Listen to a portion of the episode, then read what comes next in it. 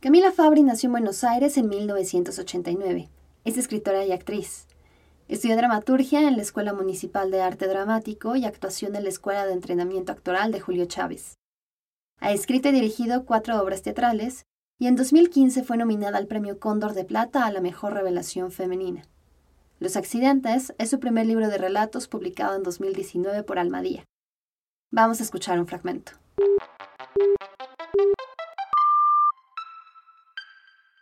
Esto es Primeras Letras, un podcast de letras libres.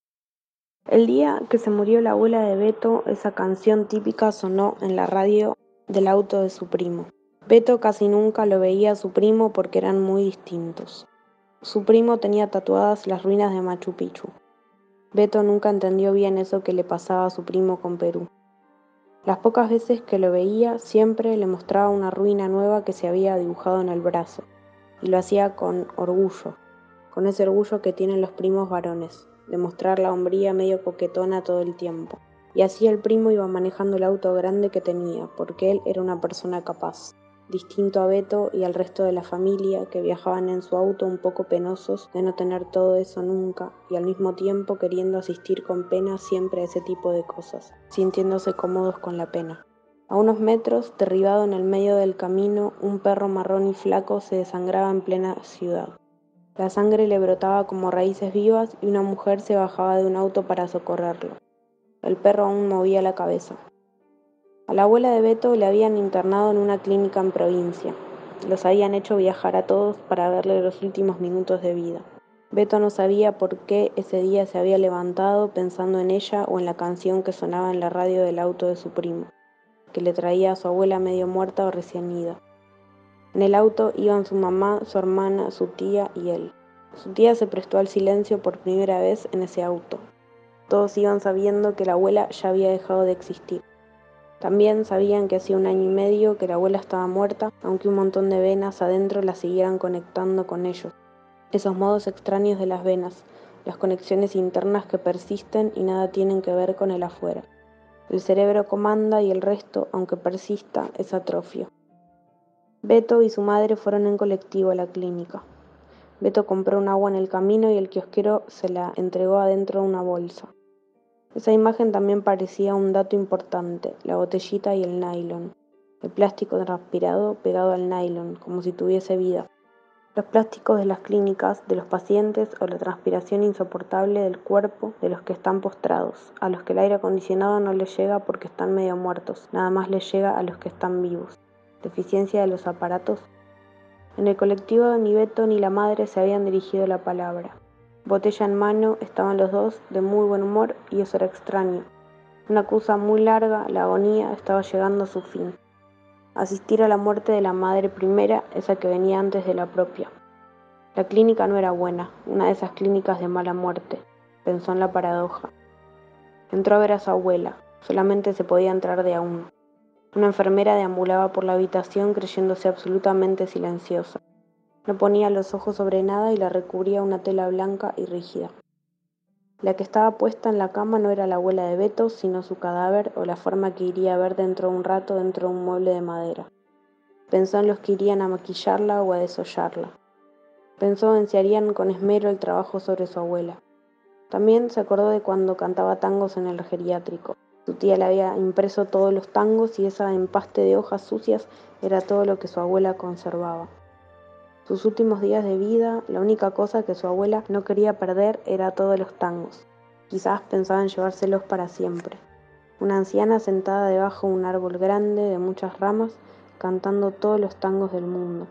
Pensó en eso, y en la música, claro, porque todo lo que era su abuela le traía la música. Después no pensó más nada. Se puso al gel y salió de ese cuarto porque su abuela no se merecía que le estuvieran mirando tan fijo los últimos minutos. Cuando abrió la puerta para irse, la enfermera se fijó en Beto. Olía a colonia de perfumería y debajo de una cofia le asomaba un rulo oscuro. Él se detuvo rigurosamente en el comienzo del pecho de ella, ahí donde sus tetas insistían en romperle el guardapolvo, esa parte del cuerpo otra vez. Afuera esperaba el resto de las mujeres de la familia. Beto nunca había vivido tan claro un homenaje. Eso que hacían cuando entraban a la habitación de la clínica era despedirse. A la hora, el médico les dijo que la abuela iba a morir y que ya no había nada que pudiera hacerse. Todos dijeron que estaba bien. Beto abolló con fuerza la botella de plástico que traía, la dejó caer al suelo. Su primo no quiso subir a despedirse porque cuando era chico se le había muerto el hermanito, así que pensó que la mejor cábala posible era no pensar ni ver a los muertos, sino que mejor tatuarse unas ruinas. Se fueron metiendo en el auto para irse de ahí. La mamá y la tía de Beto eran hijas en ese momento. El título de madre se les borroneaba. En la radio sonó esa canción típica. Beto la cantó para adentro y oyó hablar a las mujeres de su familia. No escuchó lo que decían, se quedó en silencio. Nada más cómodo que el silencio cuando estaba en presencia de su familia. Le resonaba la música radial y se imaginaba una abuela bailarina, no joven, anciana, pero bailarina. Pensó en el poder de la vejez y en las contorsiones del baile o de la voz. Qué hábil con los tangos una vieja, pero no era tango lo que bailaba en sus pensamientos, era otra cosa. Pensó en sus pies arrugados sobre el pasto y también pensó que no era un día soleado, sino más bien tormentoso, que en sus gestos había alegría, no felicidad, y que la canción era más bien larga, no eterna, que bailaba. Bailaba esa mujer que le había dado indicaciones en algún momento. Bailaba y se hacía más vieja cada vez a cada paso de baile. Cada vez que giraba, contorneaba la cadera y eso le parecía sublime a Beto. Bailaba y en un momento, ¡pum!, se caía. Se golpeaba, mucho se golpeaba, y el golpe era tan duro que algo adentro se le rompía y sangraba. Se le hacía una gangrena y después derechito a la hemorragia interna. De adentro hacia afuera sangraba y se moría. Camila, bienvenida a Primeras Letras, gracias por leernos uno de tus cuentos y por acompañarnos el día de hoy. Los accidentes es un libro de relatos donde, como su nombre lo anticipa, la tragedia irrumpe en lo cotidiano. ¿Por qué este interés en lo perturbador? La verdad es que no sé por qué, no, no sé cuál es el, germen, no sé de dónde nace el interés. Sé que, sé que existe y que me puebla hace años siempre que escucho alguna anécdota escabrosa o sobre algo en el que el orden de las cosas se ve alterado por un factor inesperado que no necesariamente desemboca en, la muerte de alguien o, en una herida abierta, hay algo de eso que instantáneamente me parece un disparador para contar una historia. A mí me parece que hay algo de lo perturbador dentro de un mundo medianamente normal. De hecho, siento que siempre vivimos en ese estado, ¿no? En el que un día normal, de repente, por, por, una, por un hecho muy pequeño, por un hilito muy fino, puede transformarse en una guerra. Identifico la muerte y la ausencia como las principales obsesiones en estos cuentos. Pero esto contrasta con un tono ligero, casi humorístico, como si los personajes o el narrador no se tomaran todo tan en serio. ¿Por qué optaste por este estilo? Me parecía que la mejor manera de, de poder contar la densidad, la muerte, la ausencia, era justamente hacerlo con cierta liviandad. A veces creo que la liviandad y el humor lo que hacen es resaltar la falta y la pesadumbre. Entonces, en ese sentido, como una ecuación más química, menos puede resultar más. Creo que esa es la decisión, digamos, y de alguna manera me doy cuenta de que eso sale naturalmente también y es una forma de, ver las cosas, no sé, cuando observo situaciones también en, la vida cotidiana en la que se relata con cierto humor que una persona, no sé, trastabilló en la calle, la gente se ríe y nadie te cuenta qué pasó después, si esa persona, cómo terminó, si terminó bien, si terminó hospitalizada, si la tuvieron que asistir, nadie sabe del después, solo ven ese pequeño momento de la caída que puede ser gracioso pero después no sabemos realmente qué sucedió, que ahí está la parte oscura. Me parece que el humor a veces puede tener un lado muy siniestro. Quizá otro elemento unificador de tus relatos sea que las historias transcurren en el espacio de lo íntimo, en el entorno familiar o en una relación de pareja. ¿Es ahí donde los accidentes pueden tener mayores repercusiones? Yo creo que los accidentes pueden tener sobre todo en el ámbito familiar, sí, justamente me parece que hay como una repercusión mayor porque son ámbitos muy, muy pequeños eh, en el que conviven muy pocas personas, excepto que sean familias eh, muy numerosas.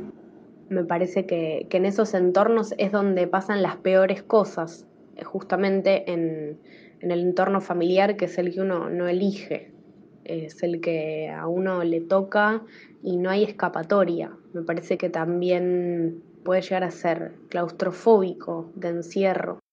Uno no, no opta por abandonar un vínculo, uno queda vinculado de una manera sanguínea y eso tiene repercusiones, silenciosas tal vez, porque no se habla tanto de eso.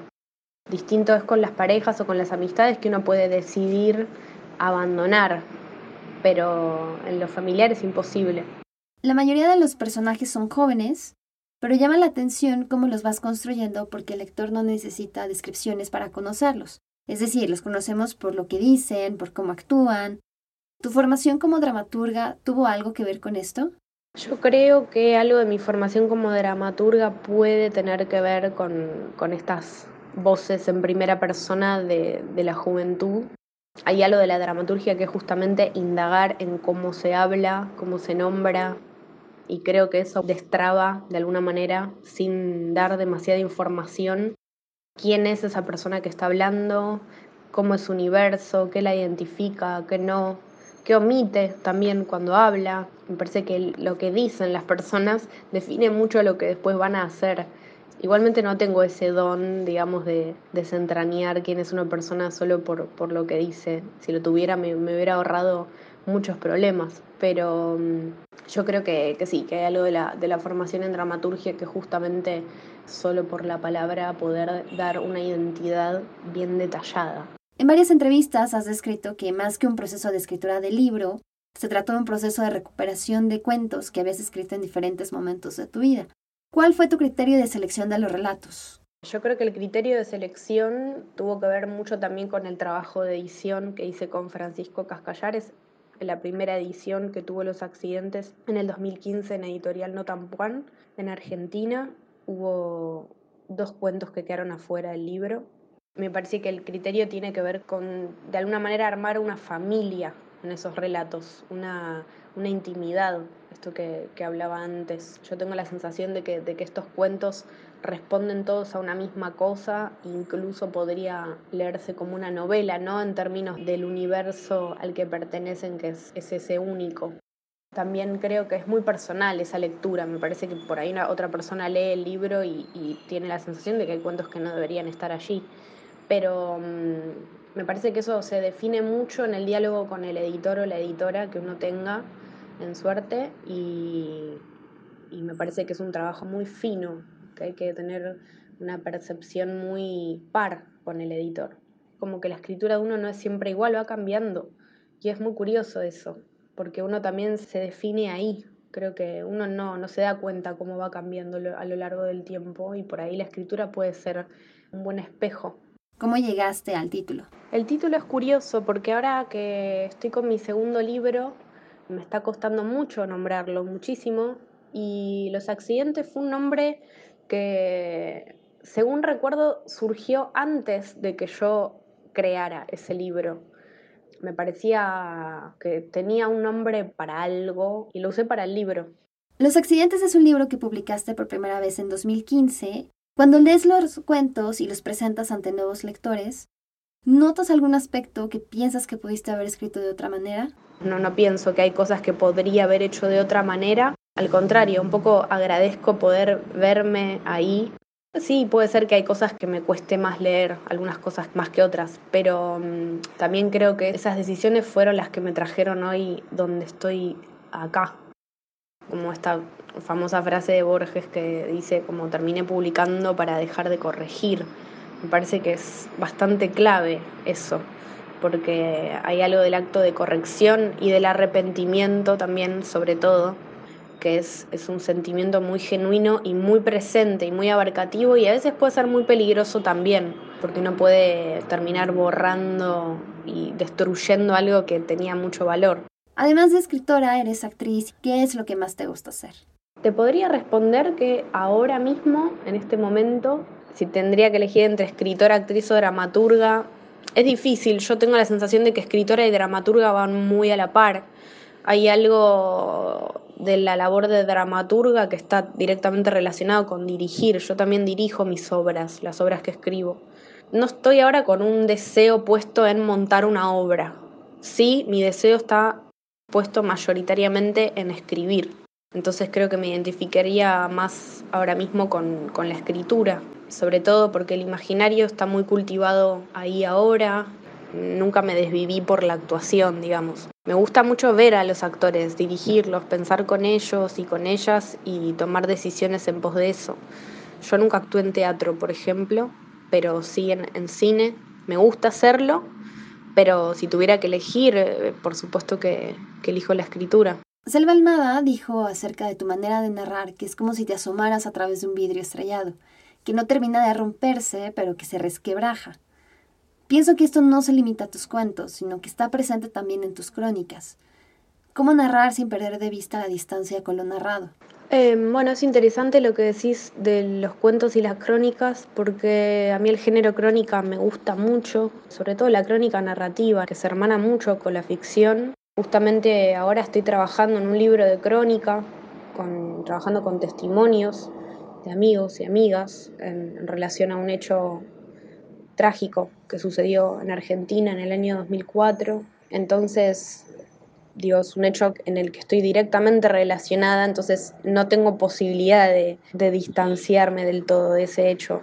Yo creo que esto que dice Selva Almada del vidrio estellado que no termina de romperse pero se resquebraja, que a mí me parece una muy linda manera de nombrarlo, si está presente también en la crónica me parece que entonces es un acierto y quiere decir que, que estoy escribiendo de la misma manera una cosa y la otra. El hecho de cambiar de género no, no me limita en ese sentido. Ojalá, digo, eso lo dirán otros, por ahí me estoy equivocando, pero me gustaría pensar que hay una misma voz que, se adecua tanto a un hecho real como a una ficción y me parece que si uno pierde esa cercanía con lo que está contando de alguna manera, uno se puede poner muy general en ese sentido, ¿no? Como nombrar algo sin nombrarlo, sin, sin saber demasiado. Y a veces esas escrituras no convocan, digo, no hay corazón puesto ahí, no hay persona.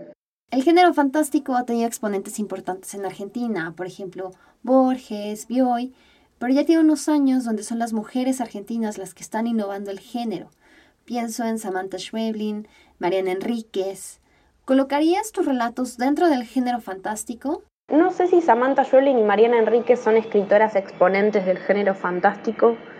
Sí creo que hay algo de eso que sobrevuela, también creo que sobrevuela el terror, eh, la rareza, la oscuridad, lo perturbador, em, lo ominoso. Creo que hay muchas palabras que definen un poco su obra bueno, agradezco que emparentes algo de lo que hago con ellas porque las admiro mucho.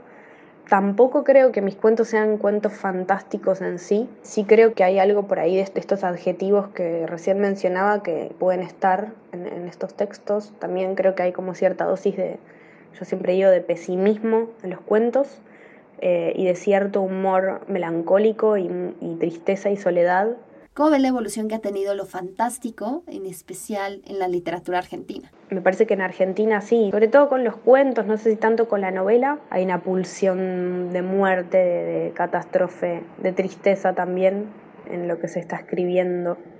Yo no sé si tendrá que ver con una coyuntura política o con una situación social actual en la que estamos sumergidos hace unos años me parece que se está escribiendo y mucho, y se está publicando y mucho también, y acá se lee mucho en Argentina, digamos.